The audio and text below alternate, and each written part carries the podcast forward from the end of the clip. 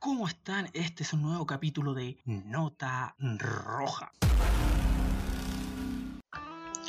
Hace no mucho tiempo hubo una época en que se crearon las videollamadas. Y hoy en día, tras el coronavirus o el COVID-19, se ha creado una guerra una guerra muy silenciosa.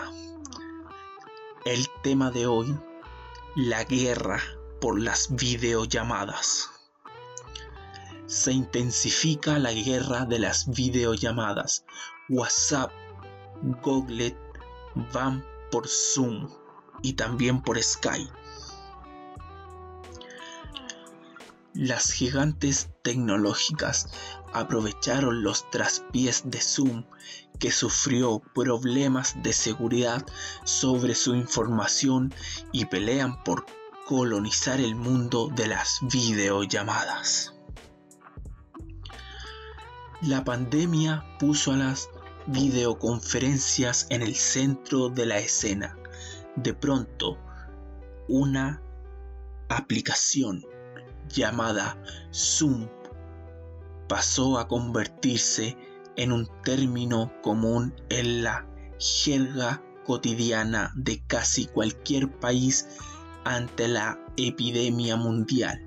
La pandemia había logrado posicionarse en un nicho de personas que querían comunicarse por videoconferencias de vez en cuando. Soluciones como Skype o Google Hub ofrecían las mismas facilidades que Zoom. Sin embargo, los desarrolladores no parecían tener especial interés en el tema hasta que llegó la pandemia y cambió todo. Tras el éxito de Zoom, que se vio envuelto en problemas de seguridad de su información, Google y Facebook se movieron con rapidez en busca de los usuarios ahora necesitados de mantener reuniones de trabajo a la distancia o deseosos comunicarse con sus seres queridos. La lucha por el trono. ¿Podrá Zoom conservar su lugar? De esta forma, Google, que ya venía cambiando el nombre de su servicio a Met, el cual anteriormente estaba reservado con un servicio de pago, de pronto se dio a hacerlo gratis y agregar nuevas funciones, entre ellas una capacidad para 100 personas que se conecten a una videollamada.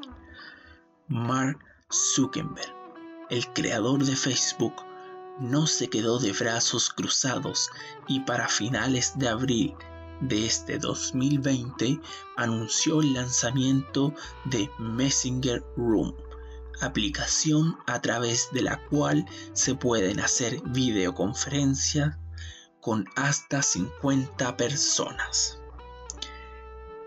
En esta estrategia de Zuckerberg y sus diversas plataformas, WhatsApp también levantó la mano al permitir videollamadas entre ocho personas.